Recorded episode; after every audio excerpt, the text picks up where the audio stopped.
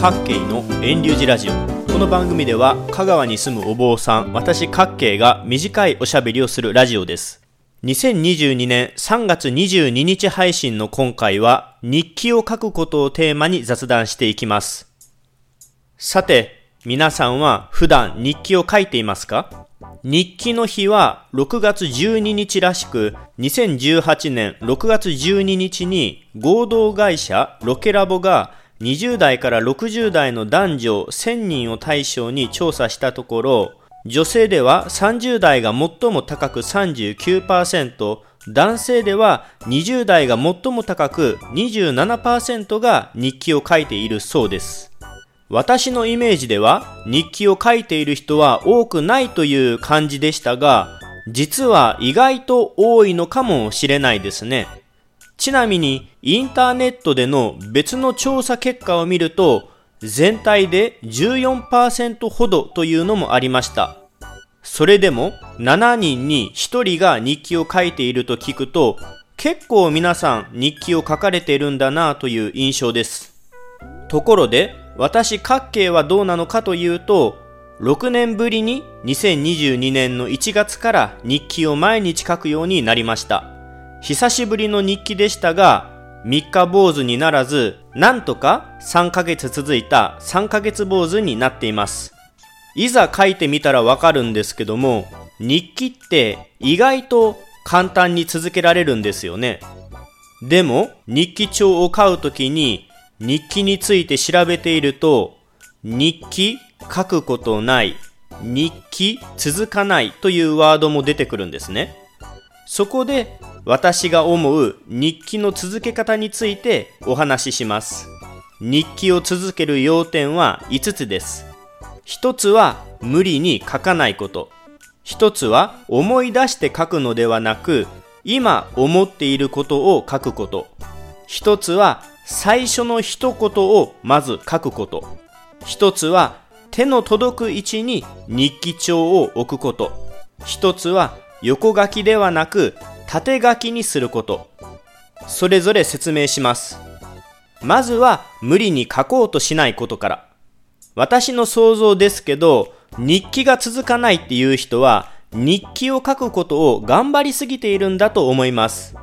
そんなに肩肘張らず、気負わずにリラックスして書けばいいんです。別にお仕事でも義務でもないんですから、書けない日があっても、書きたくない日があっても、私はいいと思いますよ。また、文章じゃないとダメと思わないことです。絵でも、イラスト、図でもいいですし、地図でもいいですよね。書き方に決まりがあるわけじゃないんですから、自由な形で好きに書いたらいいんです。それで、無理に書かないという要点ですが、おそらく日記を無理やり書く人っていうのは、今日朝は何時に起きて何時に出かけて、どんな人に会って、こんなお話をして、何時に帰りの電車に乗ってと、事細かにまるで一日のタイムスケジュールを作るかのように書いているんだと思います。挙句には朝ごはん、昼ごはん、晩ごはんにこれこれ食べた、具材はこうだったとうんうんうなりながら必死に思い出そうとしているのかもしれません。そんな頭をひねりながら記憶を呼び起こしながら書くのは絶対に苦痛ですよね。一言一言筆が止まるので書き終えるのにもかなり時間がかかることでしょう。そうじゃなくて今思っていることのみをピックアップして書けばいいんです。思い出しながら書くんじゃなくて今思っていることを今日一番印象に残ったことをこれだけは書きたいことのみを書けば楽々と日記をつけられます。私は思い出して書かないので、昨日のことは書きません。次の要点は最初の一言を書くことです。人間不思議ですけども、書き始めたら意外と書けるもんです。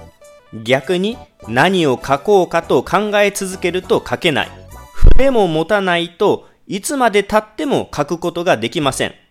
誰かに読んでもらう、出版する読み物じゃないんですから、誤字脱字や内容を気にせず気楽に書けばいいんです。私の書いている日記も1割くらいは今日とか今とかまずはアバウトなことから書いています。今日書いている日記なんだから今日のことなのは明らかなんですけども今日はととりあえず最初の一言を添えると意外と次の言葉が出てくるんですね。会話と一緒で最初の一言目を出すのが肝心です。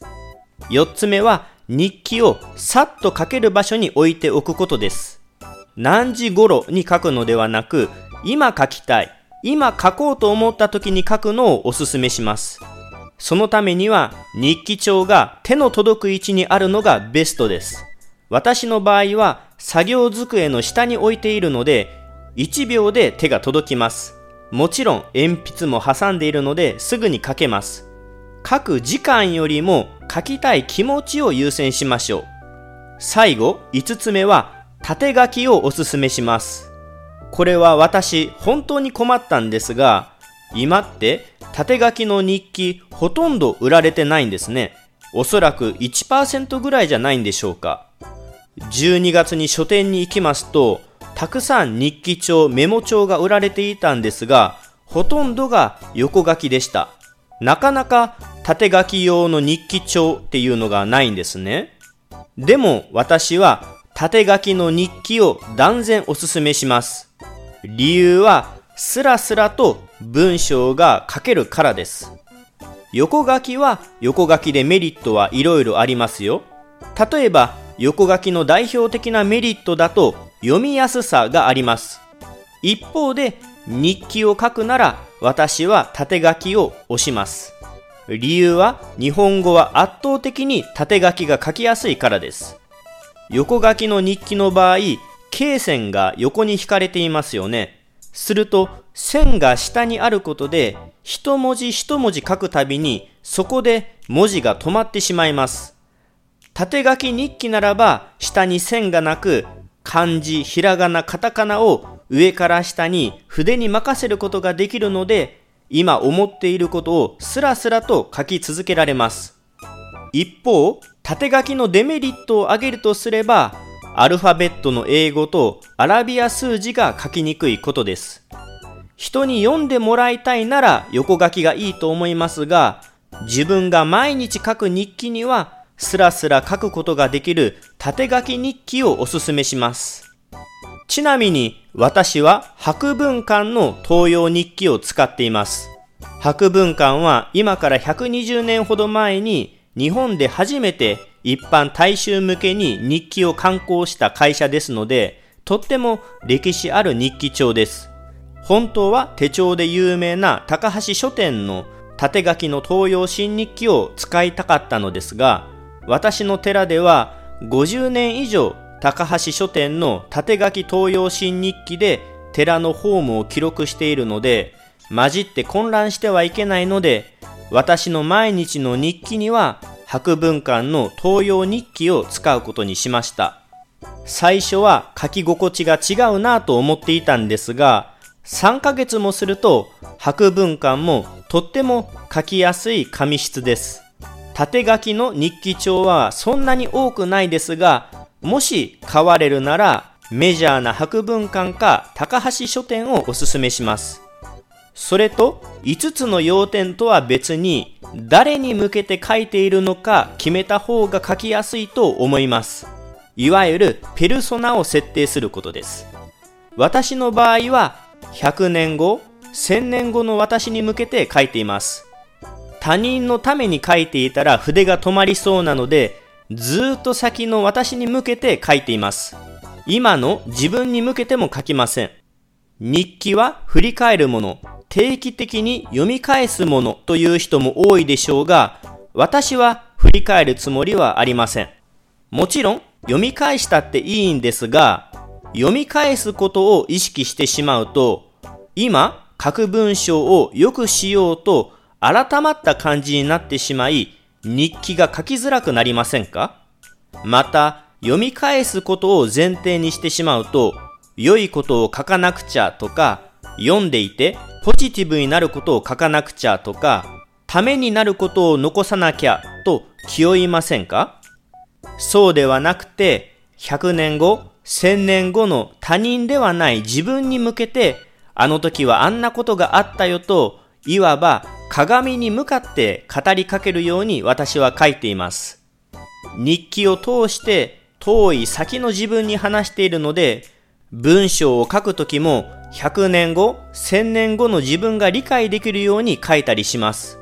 ですから、例えばコロナウイルスについて日記を書くなら、コロナウイルスっていつ頃出てきたウイルスでこんな特徴があって世の中が今こんな風になっているんだよと分かりやすく書いたりオリンピックがあったらオリンピックってこんなことをしていてこんな理念があるんだよってその言葉を初めて聞いてもわかるように書いています。今の私のために書くんじゃなくて遠い先の私に向けておしゃべりするように書くととっても楽しく書けます。もちろん日記を書く理由には過去の記録、読み物とされる人が多いのも事実でしょう。日記を振り返り読み返すたびにその時の感情や記憶を思い出すのを楽しみにされるんだと思います。だから最近では3年日記とか5年日記とか10年日記とか過去を振り返りやすい日記帳が人気なのだと思います。日記の書き方は自由なので、過去を振り返るために書いてもいいのですが、私は書くことそのものが好きなので、鏡のように遠い私にお話しするように書いています。ですから、極端なことを言えば、朝起きてすぐに日記を書くことができます。その日の出来事を書くのではなく、今思っていることを、今伝えたいことを書いているからです。自分に向けて書く、気負わず書く、振り返らず書く、いつでも書く、無理に書かない、好きに書く。